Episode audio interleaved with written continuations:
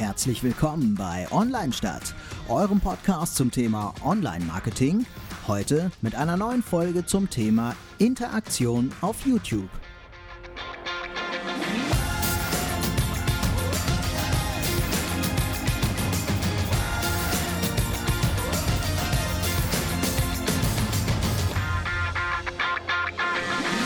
Ja, herzlich willkommen hier bei Aldi äh, Verkaufsfernsehen.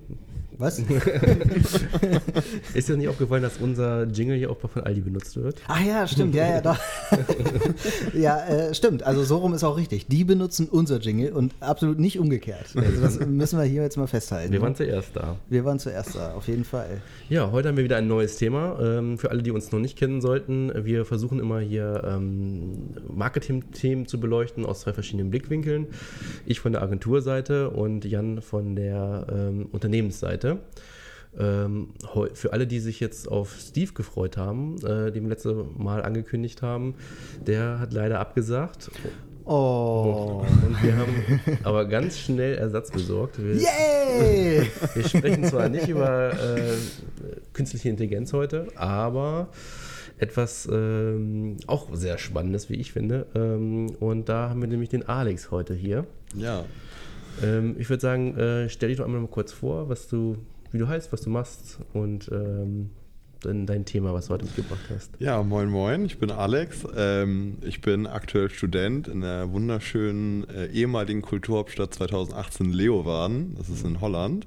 Und da studiere ich Media und Entertainment Management und schreibe momentan meine Bachelorarbeit über YouTube-Interaktion und die KPIs, die damit zusammenhängen quasi.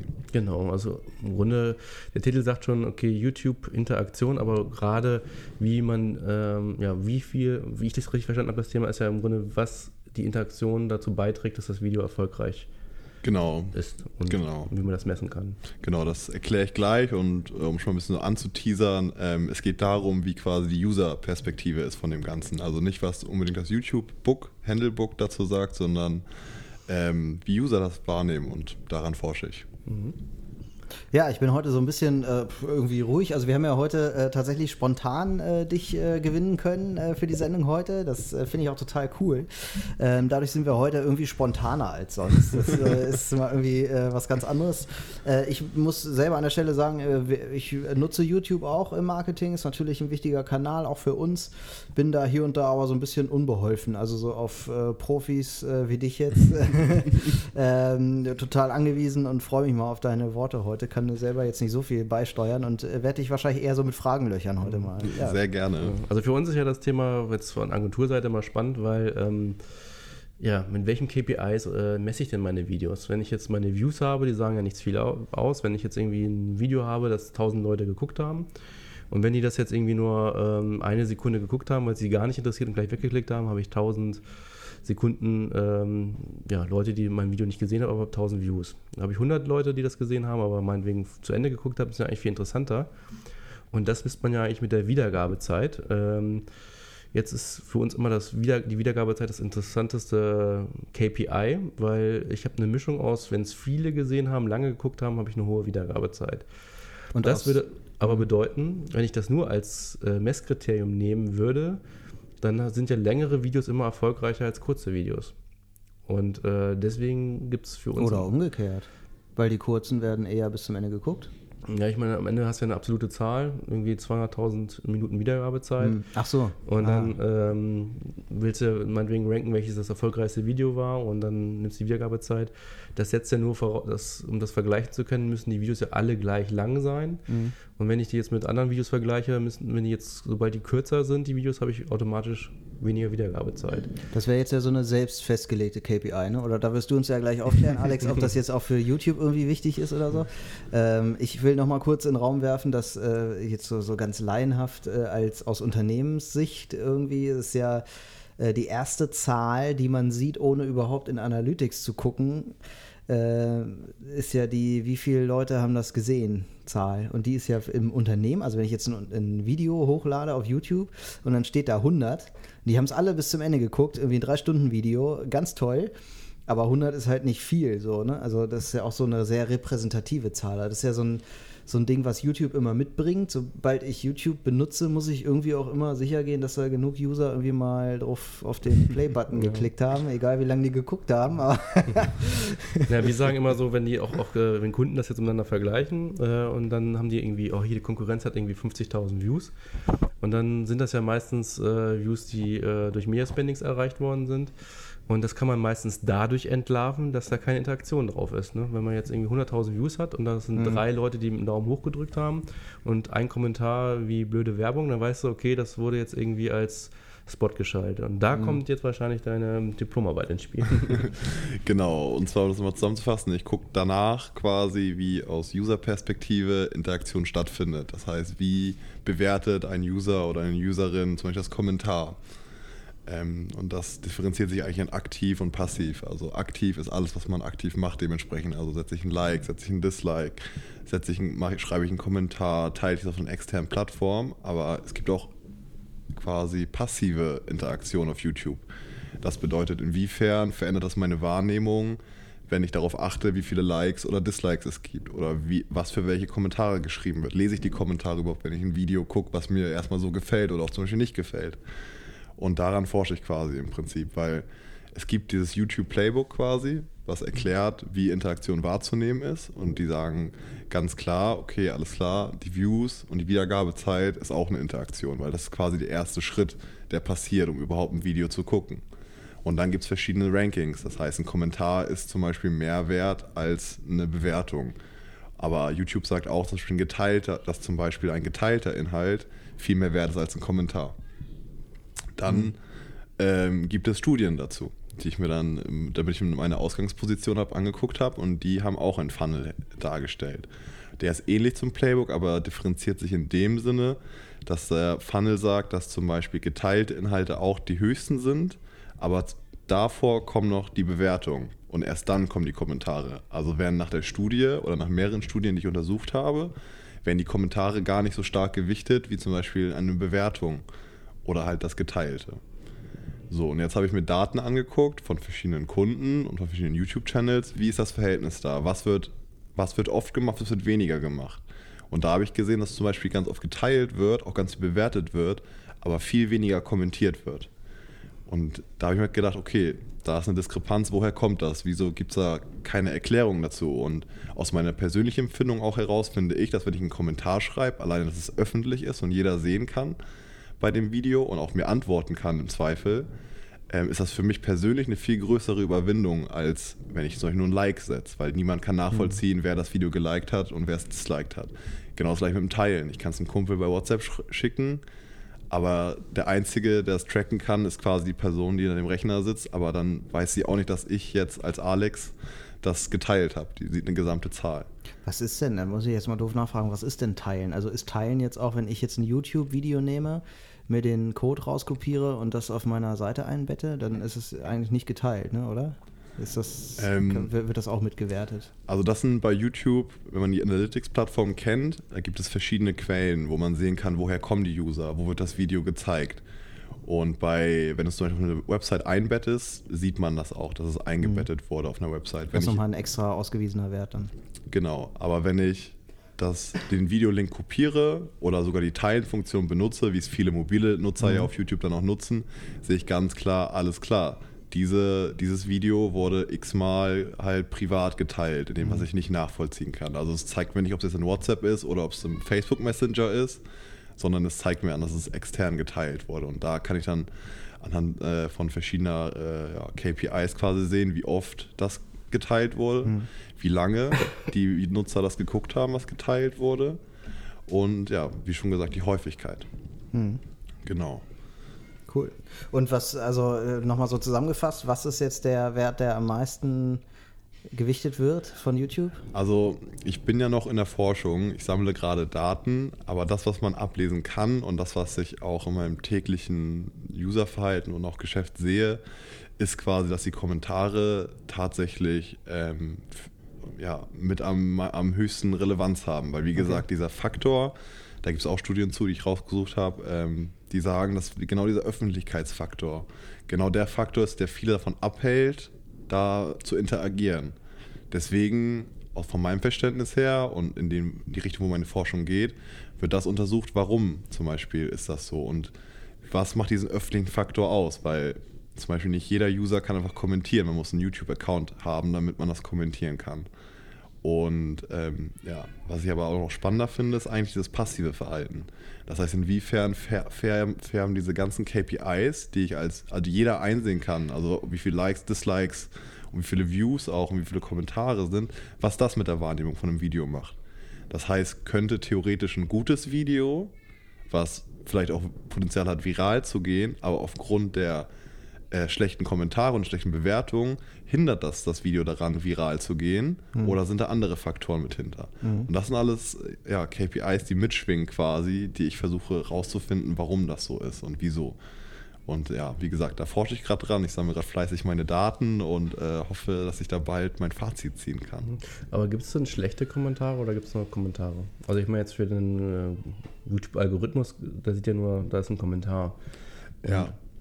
Ja, genau das ist es auch. Also YouTube kann nicht, der, der, Algorithmus kann jetzt nicht sagen, alles klar, wenn der jetzt eine Beleidigung reinschreibt, okay, das wird vielleicht raussortiert, aber es gibt ja tausend Formen von Kommentaren. YouTube kann das nicht bewerten, wie gut oder wie schlecht das ist. Mhm.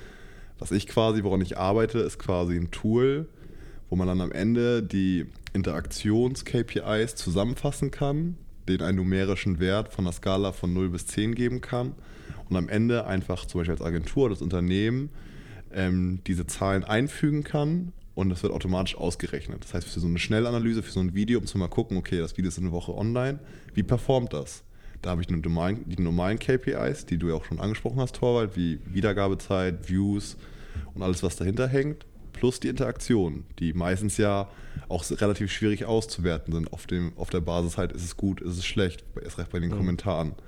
Und ja, das ist quasi, ja, woran wo, warum mein, meine, meine Forschung signifikant wird, um das halt alles in einer Zahl auszudrücken. Das heißt, am Ende habe ich ein Video, okay, das hat, das hat eine Skala von 2 oder hat auf der Skala äh, eine 2 erreicht, genau. Und dann weiß ich, okay, das hat nicht so gut performt. Auf der anderen Seite habe ich natürlich keine Videos haben, die eine 10 haben. Und äh, wenn man dann natürlich genauer reinguckt, dann muss man differenzieren, ob es ein gutes oder ein schlechtes Kommentar ist. Aber auch da ist es auch immer viel an der persönlichen Wahrnehmung. Und so schaffe ich quasi eine Grundlage, die subjektiv darauf guckt, okay, wie sind meine Interaktionswerte und dann natürlich, wenn ich 2000 schlechte Kommentare unter dem Video habe, dann muss ich das natürlich auch anders werten in, der, mhm. in meiner Analyse. Das ist ja, also so, ich würde jetzt YouTube immer so wahrnehmen, dass ähm, YouTube ja ein Kanal ist, der ganz massiv äh, davon lebt, dass Menschen ähm, da reingehen, äh, ohne äh, sich jetzt eingeloggt zu haben bei YouTube oder ohne überhaupt einen Account zu haben bei YouTube. So, das heißt ja im Umkehrschluss, dass die Interaktionsrate, die ja nur möglich ist, wenn ich eingeloggt bin bei YouTube, ähm, dass die äh, niedriger ist als bei anderen Kanälen wie jetzt Facebook zum Beispiel. Ist das ähm, denn dann immer noch, also könntest du, würdest du jetzt sagen, ja, mit Facebook, die bauen sich ja auch gerade ihren, ihren äh, Video-Channel so auf. Ähm, kann jetzt YouTube überhaupt genauso in so einem Maße wie Facebook auf so Interaktionsraten und so setzen und danach bewerten, äh, ob so ein Video jetzt mehr verbreitet wird oder nicht, wie jetzt Facebook das zum Beispiel macht? Ja, also nach meiner Meinung nach ist ja, ähm, also nach meiner Meinung nach, auch nach vielen anderen Experten, ähm, ist Interaktion die Währung, mit der wir Social Media messen. Ob es jetzt auf Facebook ist oder auf YouTube. Ähm, bei YouTube, wie gesagt, hat es einen interessanten Faktor, den man bei Facebook, glaube ich, zumindest nicht so stark hat, in dem Sinne, dass du als nicht eingeloggter User die Plattform viel besser nutzen kannst. Mhm. Wenn du dich auf Facebook als nicht eingeloggter User einloggst, bekommst du ständig dieses Anmelden-Banner mhm. oder du sollst dich jetzt anmelden oder registriere dich jetzt, wie auch immer. Bei YouTube kannst du das als User benutzen, einfach so, ohne dass dir Google oder halt YouTube sagt, ey, mach dir jetzt mal einen Account dafür. Mhm. Ähm, Viele wissen ja noch nicht mal, dass man sich bei YouTube überhaupt, äh, genau. dass es da auch so ein Newsfeed gibt und sowas. Das wissen ja einige gar nicht. Genau, oder viele realisieren noch nicht, dass sie mit, ihren, mit ihrem Gmail-Account zum Beispiel automatisch einen YouTube-Account haben können, wenn sie es dann aktivieren. Ach echt? Ja, genau. Also wenn du einen Gmail-Account hast, kannst du einfach dich bei YouTube anmelden und dann äh, hast du das gleiche Passwort zum Beispiel auch und musst dich nicht extra neu einloggen. Das ist, spielst du spielt alles in diesem Google-Netzwerk, was du dann mhm. nutzen kannst. Ähm, ja, aber um zurück auf die Frage zu kommen, ähm, bei YouTube, wie gesagt, also wenn man die Analysen anguckt, hat man Abonnenten und Nicht-Abonnenten als KPI, wenn man es auswertet. Bei den meisten Kunden, die ich das auswerte, sind 99% Nicht-Abonnenten. Mhm. Das ist aber so ein bisschen so eine YouTube-Krankheit. 99 Prozent, das ist aber auch mehr als ich dachte. Ja, also. Ähm, Weil einige sind doch so über Chrome oder so, ist man doch fast automatisch immer schon eingeloggt, oder? Ja, aber das geht ja nicht um die Einloggen. Es geht darum, ob der, jemand den Channel abonniert oder nicht abonniert. Achso. Mhm. Ähm, das ist aber noch eine gute Frage, äh, die ich selber gar nicht beantworten kann, wie YouTube uneingeloggte User wertet. Ob die dann als Abonnent oder als Nicht-Abonnent gewertet werden. Kann, weil das kann ja dann nur nicht-Abonnent sein. Ja, aber auf der anderen Seite brauchst du ja einen Account, um überhaupt Abonnent oder Nicht-Abonnent zu sein. Mhm. Und man muss natürlich ja, halt okay. unterscheiden, dass jetzt deine Studie sich auf äh, Daten beruft, die Unternehmenschannels genau. sind, also Brand-Channel. Ne?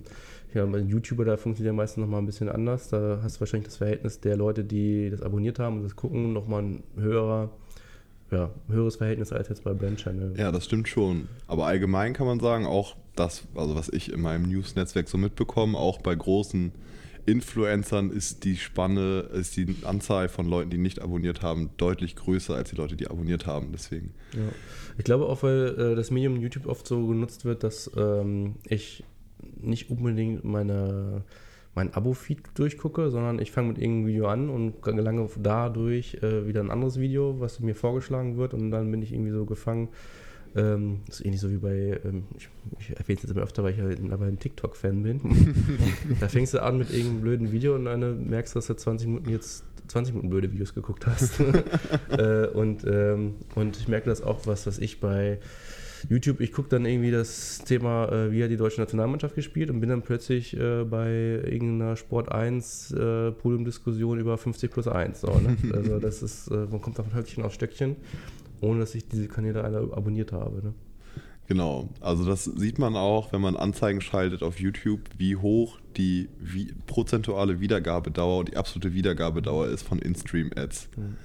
Ähm, das kann man immer ganz gut präsentieren. Da kann man sagen, hey, guck mal, die Anzeige performt super, die organischen sind vielleicht gar nicht mal so gut.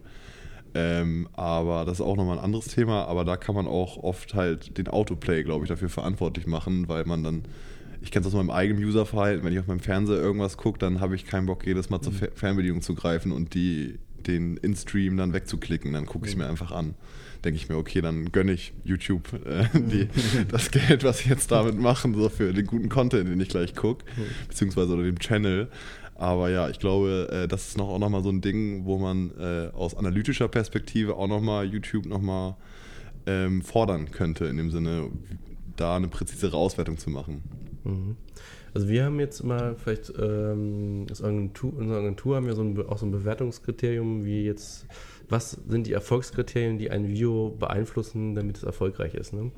Und äh, an erster Stelle steht bei uns erstmal der Titel, weil ähm, YouTube kann ja nicht reingucken, was da für ein äh, Content da geliefert wird und der Titel gibt halt noch am meisten äh, ja, darüber aus, äh, Auskunft, was der Videoinhalt äh, äh, zu erwarten ist. Dann kommt dann zum Beispiel Beschreibung und ähm, Text kommen dann noch lange nicht. Also das ist so nice to have und gerade die Keywords, die man da hinterlegen kann, äh, machen wir immer, aber ähm, nur falls es nochmal wichtig wird und dann liegen die halt schon da. Aber ähm, konnten wir jetzt nicht feststellen, dass die irgendwie groß ausschlaggebend sind. Und ähm, dann ähm, teilen und ähm, Kommentar. Und Kommentar wichtiger als teilen, wenn es ein Suchthema ist, weil in den Kommentaren, wenn da jetzt Begriffe drin vorkommen, die das Thema unterstützen, dann äh, ist das ein großer Faktor. Und äh, ansonsten, wenn es eher so ein Thema ist, was man vorgeschlagen bekommt, dann ist das halt das Teilen äh, noch brisanter. Wobei ähm, auch diese Kommentare ja, deswegen äh, sagen wir unseren Kunden immer, ähm, wenn ihr einen Kommentar habt, dann äh, kommen, ja, dann antwortet da drauf, auch wenn da steht, finde ich super das Video, dann kommt, denkt immer der Kunde, okay, dann muss er nichts mehr machen. Und ähm, aber jedes Kommentar nutzen, um da halt auch ein paar Sachen unterzubringen. Und das sind dann halt manchmal äh, auch einfach irgendwie Keywords. Also nicht nur sagen Danke, sondern ähm, versucht das Thema noch ein bisschen auszuschmücken, was in dem Video dann vorkommt, ohne jetzt so eine riesen Keywordliste zu haben. Aber ähm, kann nämlich auch manchmal auch nicht hint hintenrum äh, losgehen. Wir hatten einmal so das Thema Fahrradreifen flicken und, und da haben ganz viele das L beim letzten Wort nicht gelesen und das auch kommentiert. Und die Vorschläge, die dann gemacht worden sind äh, aufgrund dieses Videos äh, bei den Usern, also in eine, was die dann in eine ganz andere Richtung.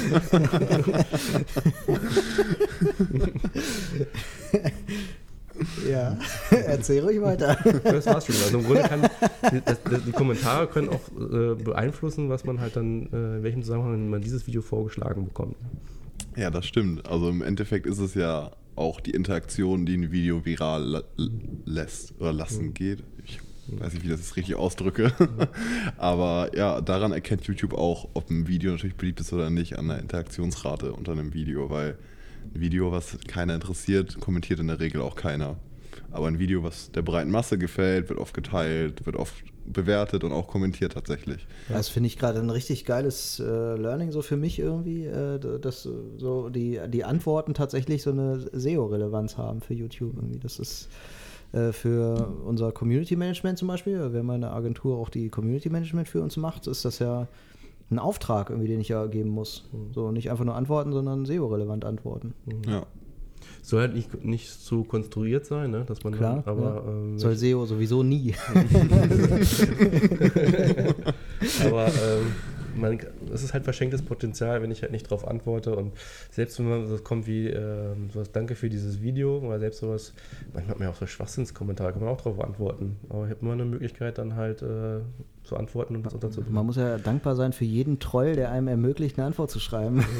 ja. ja. Es ist ja auch so, dass ähm, umso älter die Zielgruppe ist, ist ja meistens umso schwieriger habe ich halt die Inter umso schwieriger ist halt Leute zu motivieren für eine Interaktion. Ne? Wenn ich jetzt, mhm. ähm, was ich den als Zielgruppe 45-jährigen ähm, ähm, sucht, der mal eben kurz ein Rezept für Brot raussucht, der wird meistens nicht interagieren. Dann wird um kurz gucken, habe ich das Verhältnis, zack, zack, guckt sich das an und dann äh, hat er keine Lust, da jetzt groß Kommentare zu schreiben. Oh, das Brot mhm. ist aber super gelungen, äh, danke nochmal oder so.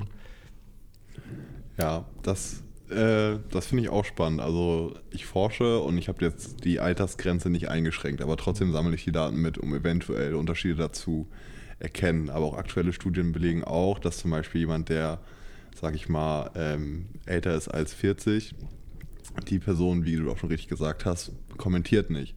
Aber die Person wird es höchstwahrscheinlich, wenn ihm das Video gefallen hat, fünf oder sechs weiteren Freunden teilen. Und da kommt halt, wenn man das Gesamt ausdrücken möchte, nicht nur per Altersgruppe, wieder das Teilen ist dann auch wieder eine Höhe, ist dann zum Beispiel für eine, jemand, der 40 plus ist, höher angesiedelt als ein Kommentar zum Beispiel, weil er zum Beispiel den Sinn gar nicht sieht oder er mhm. oder sie gar nicht sieht, dieses Video zu kommentieren. Wohingegen Leute aus meiner Altersgruppe, also ich bin 24, für die Leute, die es nicht wissen, ähm, zum Beispiel Kommentare schon mehr selbstverständlicher sind. Mhm. Aber da immer noch ein bisschen, äh, ja, die wollen das auch noch nicht ganz so 100 zu 100%ig machen. Aber ich war zum Beispiel äh, sechs Jahre lang Kinder- und Jugendbetreuer. Und wenn ich die 16-jährigen Kinder oder Teenager von heute frage, für die ist das so selbstverständlich, weil das ja für die die Möglichkeit ist, mit diesen ganzen YouTubern, mit den Channels in Kontakt, in Kontakt zu treten. Und da, die, sind dann, die fühlen sich Teil von dem Ganzen, wenn sie dann was sagen. Und dann kriegen sie eine Antwort und die freuen sich wie Hölle und erzählen das ihren Freunden und zeigen das ihren Eltern und sowas. Mhm. Und da merkt man natürlich auch nochmal, dass so die nächste, also nicht die nächste Generation, aber sag ich mal die jüngeren Millennials ungefähr, ähm, für die ist das so selbstverständlich geworden und da ist es halt auch interessant, da die Unterschiede auch zu sehen. Und das unterscheidet YouTube sogar äh, schon in den Altersgruppen auch in der Gewichtung, oder? Ja, also bei YouTube kann man nach Altersgruppen segmentieren auf jeden Fall und man sieht auch Unterschiede auf jeden Fall. Also das gerade, was ich gerade quasi erzählt habe, das fasst es ganz gut zusammen. Aber es ist jetzt nicht so, dass YouTube jetzt sagt, ne, äh, ich gewichte das bei der jüngeren Altersgruppe anders als bei der äh, höheren Altersgruppe. Also ich wüsste nicht, dass das YouTube, dass YouTube mhm. das macht. Aber falls irgendwelche Hörer zuhören und äh, da mehr, mehr wissen, dann gerne. Ich brauche vielleicht noch ein paar Insights ja. für meine Bachelorarbeit. Das ist ja spannend irgendwie. Also kann ja sein, ne, dass ich jetzt ja. irgendwie einen Inhalt habe, der eher irgendwie Ältere anspricht und dann wird jetzt kaum kommentiert. Deswegen rankt das äh, Video irgendwie nicht so gut. Obwohl das vielleicht völlig zu Unrecht ist, weil einfach die falsche ja. Altersgruppe da ist. Also wir machen das ja auch diese ähm, diese Interaktion in dem Sinne zunutze, als jetzt äh, vom Vorgehen von der Agentur. Wir, generell versuchen wir Videos zu machen, die halt eher Probleme lösen, also die halt immer gesucht werden und nicht unbedingt auf dieses Abo äh, mhm. äh, ja, darauf ausgelegt sind. Und ähm, wir äh, feuern die Videos halt mit Media Spendings an, äh, so man zwei Wochen lang, dass da jetzt äh, erstmal so eine Grundinteraktion da ist. Und dann geht es von alleine viral. Aber wenn ich das nicht mhm. mache, dann versinkt das Video in der Bedeutungslosigkeit, egal wie toll ich das produziert habe. Ich brauche mal so eine Grundinteraktion. Äh, dass die, und Interaktion heißt in dem Sinne auch, dass die Leute das geguckt haben, also äh, dass sie geschlossen, dass nicht nur eine Sekunde, sondern länger, lange geguckt haben. Am besten, dass sie auch mal äh, interagiert haben in Form von Kommentar oder mal einen Daumen hoch oder Daumen runter oder es geteilt haben. Und dann kann ich dieses Video eigentlich auch der YouTube überlassen nach zwei Wochen und sagen, okay, ähm, jetzt es auch, sammelt viral Views, ohne dass ich jetzt irgendwie nachhelfen muss. Und könnte ich das jetzt nicht umgehen, dass ich jedes Mal Media Spending brauche, wenn ich auch ein bisschen auf Abos hinarbeite? Ja, also das hilft auf jeden Fall. Es gibt ja zwei Formen von Media Spendings über YouTube Pass. Mhm. Einmal Discovery und einmal InStream. InStream mhm. sind die Sachen, die quasi die als Pre-Roll angezeigt werden. Mhm. Und Discovery sind quasi Suchergebnisse. Und wenn du ein Video guckst, was in der Rechenleiste aufploppt, das ist ja auch markiert mittlerweile. Und so eine Faustregel sagt eigentlich, dass die ganzen InStream-Anzeigen gut für deine Reichweite sind und mhm. die ganzen Discovery-Anzeigen für dein Abonnentenwachstum. Das heißt, okay. wenn du als Unternehmer sagst, alles klar, ich möchte jetzt meine Abonnenten anfeuern, dann wirst du dein Media-Spending eher auf die Discovery-Anzeigen auslegen. Mhm. Na klar, wenn du sagst, du willst Reichweite, dann packst du mehr auf die InStream. Wenn ich entscheiden kannst, machst du 50-50 funktioniert auch. Also es ist nicht, dass es komplett falsch ist, aber man muss sich halt immer auch bewusst sein, was möchte ich mit dem Video oder mit dem Format oder allgemein mit dem Channel erreichen? Möchte ich mhm. Reichweite generieren oder möchte ich, dass Leute mir folgen? Genau, und jetzt du als jemand, der jetzt äh, in Versicherungsbranche äh, tätig ist, Du sagst es so trocken. ähm, da wird es ja sagen, meine Versicherung suche ich ja nicht permanent. Ne? Ich habe ja bestimmte Lebenssituationen, wo ich bestimmte äh, Versicherungen dann brauche. Und wenn du jetzt äh, dann Versicherung als Thema nimmst, wirst du es generell schwieriger haben, Abos zu sammeln. Weil es ist jetzt vom Thema jetzt nicht so spannend, dass ich jetzt jede Woche informiert werden möchte über ein neues Video, über irgendwelche Versicherungen. Sondern ich habe jetzt die Situation, ich suche eine Zahnzusatzversicherung meinetwegen oder äh, eine Berufsunfähigkeitsversicherung und dann mhm. ist das abgeschlossen und dann interessieren mich erstmal die anderen Versicherungen nicht. Das heißt, äh, trotzdem ist ja YouTube ein interessantes Medium für dich, weil wenn viele deinen Inhalt lange gucken und sich mit deiner Marke beschäftigen, ist ja ein interessantes Medium. Aber wäre halt die falsche Strategie für dich jetzt auf Abos zu setzen. Ne? Ja. Ja, also kommt immer auf das Thema an, was ich so habe. Ne? Ja. Ich glaube, über, auch über Versicherungen kann man viel äh, erzählen und so, klar, aber ja. Ich rede auch von Leute YouTube, ne? Also ich meine, bei Facebook ist wieder was anderes, da sind die Leute nochmal äh, freudiger. Ja, ganz anderes Modell so, ne? Aber ja, ja ich, die Frage ist ja auch immer, klar, man kann viel erzählen und die Frage ist ja immer, will das auch jemand gucken? ja. Also ich finde, gerade für Unternehmen ist es ein großes Kompliment, wenn die Leute ein Abo überhaupt da lassen. Ja. Weil äh, ja, das haben wir ja, ich weiß noch irgendwie, als wir unseren YouTube-Kanal gestartet haben, da haben wir ja genau das irgendwie überraschenderweise geschafft irgendwie. Also ich war völlig baff, dass da überhaupt Abonnenten kommen. Es sind jetzt keine Tausende bis jetzt, aber äh, schon mehr irgendwie, als ich dachte, dass da überhaupt welche waren. Das war ja schon irgendwie enorm so. Ja.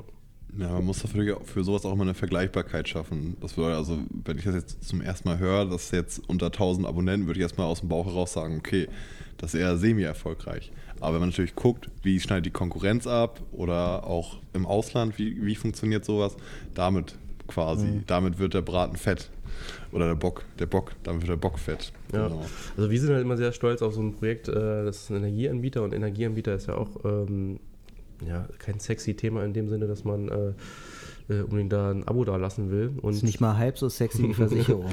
und dann hast du noch so als eingeschränkte Zielgruppe, also ist nicht ganz bundesweit interessant, sondern eher Teilen von Deutschland und, äh, und wir haben da jetzt, weiß ich nicht, 13.000 Abonnenten und so, das ist für uns so mit das Projekt, wo wir am stolzesten drauf sind, obwohl wir andere Projekte haben, wo wir mehr, ähm, ähm, ja, mehr Abonnenten generieren konnten, aber es ist immer, muss man im Verhältnis setzen zur Konkurrenz und ähm, wie interessant ist das Thema, was schon mit, also Audi oder VW, die äh, haben, äh, obwohl sie nicht regelmäßig äh, Content bringen, ähm, ähm, in dem Sinne, dass sie jetzt für YouTube Content bringen, äh, haben die, was ich, hunderttausende Abonnenten ähm, weil das Thema allein so spannend ist, wenn der neue Golf rauskommt oder irgendwie sowas. Ne? Also die müssen nichts tun, außer ein Image-Video hochzuladen, was, was sonst nirgendwo funktioniert mhm. oder Apple genauso. Und haben trotzdem, weil so Love Brands sind, trotzdem ihre 100.000 Abonnenten. Aber wenn ihr jetzt als Marke, die jetzt nicht unbedingt das allerpositivste Image schon mitbringt, wo du sagst, Alter, da möchte ich jetzt die neuesten Produkte unbedingt erfahren, bei YouTube über 10.000 Abonnenten sammeln kannst, ähm, finde ich, ja, das ist schon gutes Ding. Mhm. Ja. Was ist denn heute so der heiße Scheiß auf YouTube? Also gibt es so die heißen Tricks irgendwie, was ich gerade so auf YouTube machen kann, um irgendwie Interaktion zu sammeln? Ja, Interaktion zu sammeln. Also gut, wenn wir sagen Kommentare, jetzt ist jetzt das Wichtigste, wie komme ich denn dahin, dass ich Kommentare kriege? Also ich sehe viele Videos irgendwie, ich bin gerade, äh, habe gerade einen Autokauf hinter mir und äh, ganz aufgeregt. Und äh, da habe ich jetzt natürlich ganz viel auf YouTube geguckt so und da ist dann, sagen die immer am Ende, die stellen halt das Auto vor mhm. und sagen immer am Ende irgendwie, lasst noch einen Kommentar da. So, als würde ich jetzt einen Kommentar da lassen, nur weil mir einer sagt, lass noch einen Kommentar da. Ey, gerade dann mache ich es irgendwie extra nicht, weil also das ist jetzt so irgendwie nicht Trick 17, oder? Ja. Also, also die YouTuber versuchen, sorry, die YouTuber versuchen es ja meistens dadurch, indem sie nicht im, am Ende das sagen, sondern was weiß ich. Äh, Am Anfang. Ja. Neuer Trick. Einfach so mehr so, äh, so, eine Meinung abfragen, so, ne? dass sie sagen, hier, ich ähm, finde jetzt gerade mm, den neuesten neueste Make-up-Lotion von so und so geil. Wie ist denn eure Meinung, was mit eurer Erfahrung mit dunklen Make-up oder was weiß ich? So, ne? Ja, gut, ja, das ist schon cooler. Ne? So, ja, stimmt. Und es geht auch ganz viel darum, wie viel identifizierst du dich selber mit der Person oder mit dem Inhalt, der gezeigt wird. Mhm. Ähm, umso mehr dich damit identifizieren kannst, umso mehr Anknüpfpunkte du mit der Person hast oder mit dem, was gezeigt wird, umso automatischer, umso leichter fällt es dir, glaube ich, auch sowas zu kommentieren. Also ich kenne das von mir persönlich auch selber. Ich kommentiere auch nicht viel, aber wenn, dann war es für mich quasi eine richtig gute Erfahrung und mhm. so ein kleines Erlebnis auch, wo ich mich dann auch zurückerinnere und weiß, alles klar, daran kann ich mich auch noch in zwei, drei Wochen erinnern, dass ich das gemacht habe.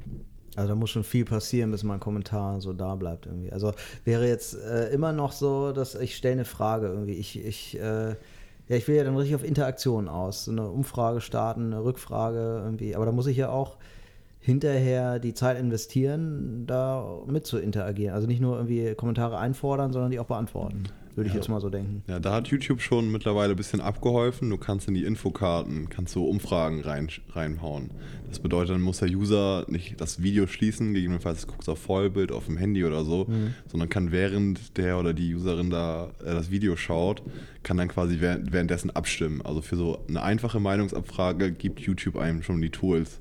Und das zählt dann auch so in, im gleichen Wert wie ein Kommentar? Oder wird daraus ein Kommentar generiert dann? Oder wie funktioniert das? Nee, das sieht quasi der, also die Channel-Besitzer oder alle, die da Zugriff drauf haben, in, in der Analytics-Plattform dann mit. Also die können gucken, wie viel an diese Infokarte aufgemacht hm. wie, und wie viele Leute davon haben abgestimmt und was. Natürlich haben die abgestimmt und dann kriegst du da prozentuale Werte raus. Und der Wert der Inter Interaktion jetzt äh, ist dann, würdest du den äh, genauso, oder würdest du den mit einem Kommentar gleichsetzen? Ähm, das ist eine gute Frage. Genau der gleiche Gedanke ging mir jetzt durch den Kopf. ähm, also ich frage es tatsächlich in meinem Fragebogen. Das wird eine lange Nacht für dich jetzt noch, oder wie? nee, also ich habe es tatsächlich in meinem Fragebogen mit drin. Mhm. Und ähm, die Studien, die ich als Ausgangssituation benutzt habe, haben zum Beispiel diese Interaktionsfunktion über Infokarten gar nicht berücksichtigt. Mhm. Ähm, deswegen kann ich da noch keine Meinung oder keine fundierte Meinung äußern. Mein, aus dem Gefühl heraus würde ich sagen, dass dies etwas unter den Kommentaren abgesiedelt, angesiedelt ist, mhm. aus dem Grund, weil es auch nicht öffentlich ist. Keiner von den Anusern kann nachvollziehen, was habe ich da jetzt abgestimmt.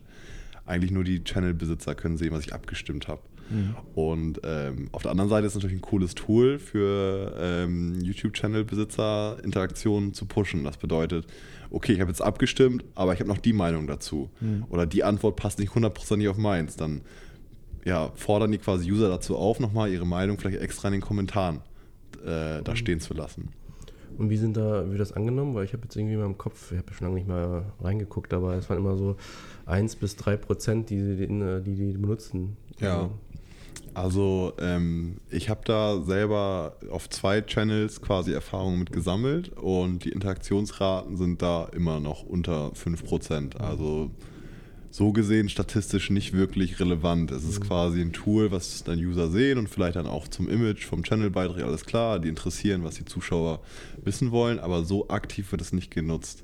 Da kommt es ja wieder zum Thema, okay, wer hat das veröffentlicht? Ist es ein Unternehmen oder ist es ein Influencer, der auch zum Beispiel jemanden, irgendeinen User mal mit im Video hat oder sowas? Ich glaube, da sind die Zahlen höher, weil man da quasi als User denkt, alles klar, wenn ich da jetzt was mache, dann kommt das bei dem persönlich quasi, kriegt er eine E-Mail und sagt, mhm. hey, ich habe da jetzt abgestimmt. Und bei Unternehmen, glaube ich, ist oft die Distanz, die ein Zuschauer zu dem Unternehmen hat, ähm, glaube ich, also vermute ich, dass das ein Hindernis sein könnte. Ja. Cool. Also haben wir heute echt äh, ähm, viel, viel, gelernt. Also ich finde, fand das jetzt mega spannend. Also ich nehme für mich total mit diesem Kommentartrick irgendwie, finde ich total äh, äh, cool.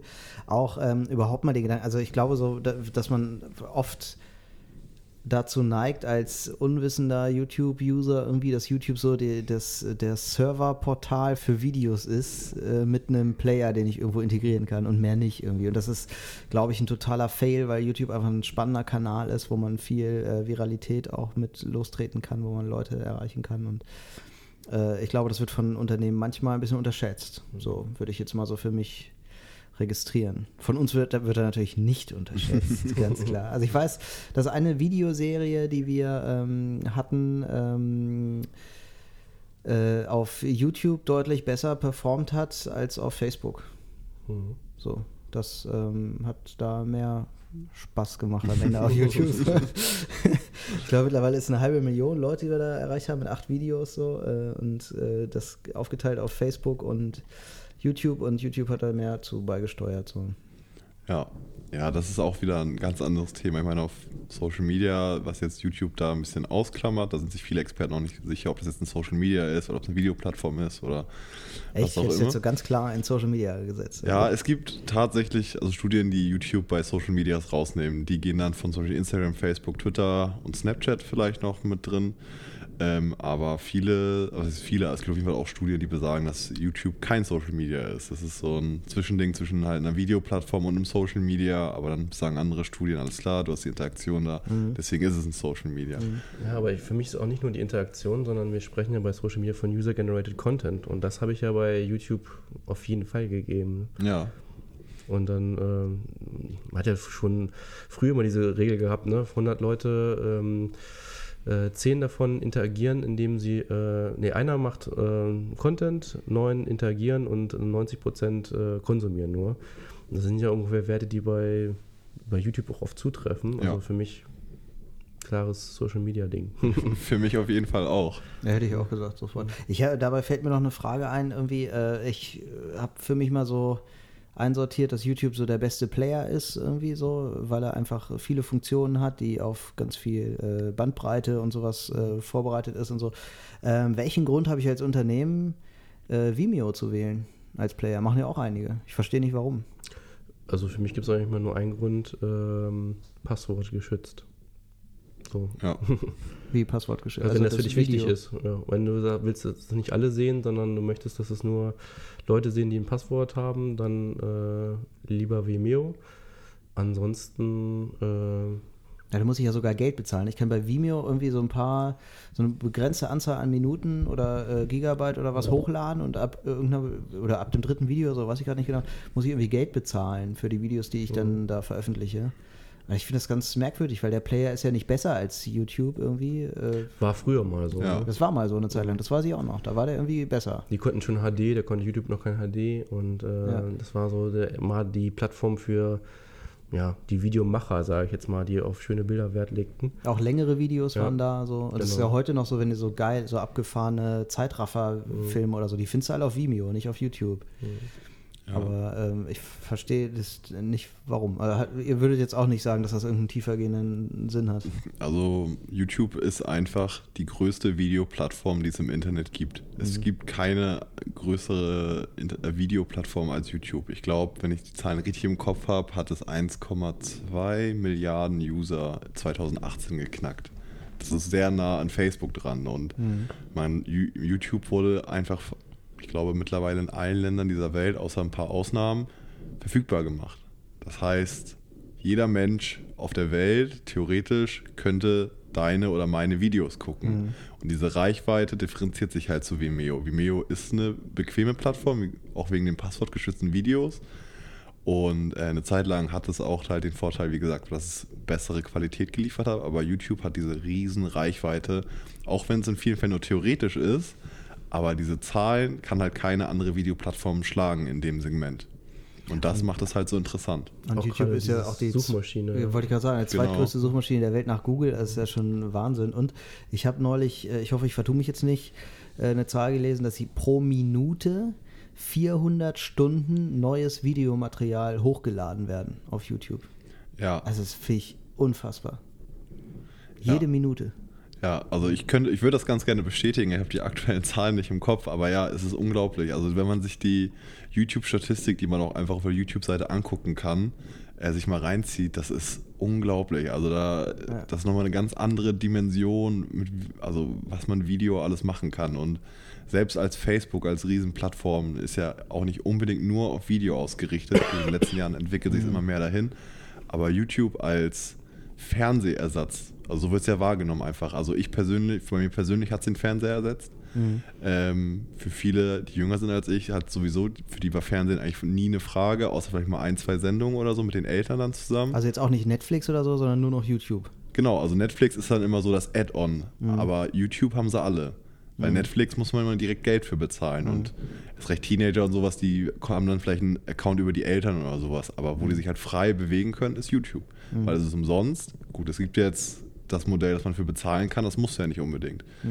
Deswegen, äh, ja, die Reichweite und einfach, ja, es ist unglaublich. Einfach. Premium ist ja nur werbefrei dann, ne, am Ende. Genau, und du kannst die Sachen noch äh, äh, quasi downloaden, wie bei Mhm. Spotify oder anderen Anbietern, dass du es quasi offline auf dem Weg verfügbar Mhm. hast. Ja, also was ich noch bei YouTube interessant finde, es ist einer der wenigen Social Media Plattformen, äh, die so äh, altersübergreifend funktioniert. Ne? Klar gibt es unterschiedliche ähm, Surfgewohnheiten, dass die Älteren weniger interagieren und mehr andere Videos sich vielleicht angucken als jetzt mein, äh, aber selbst mein Vater, der ähm, über 70 ist, guckt regelmäßig noch YouTube, ist aber mit Facebook zum Beispiel überfordert. Ne? Also Ich glaube, es liegt aber auch daran, dass man jetzt die User halt nicht sieht, weil sie halt zu 99 Prozent oder was haben wir gesagt, gar nicht äh, irgendwie angemeldet sind oder so, weil äh, also so bei Facebook laufen die Jungen dann weg, weil sie halt die Eltern und die Mhm. Lehrer da sehen, während man bei YouTube das halt nicht sehen kann, wer sie sich da so tummelt.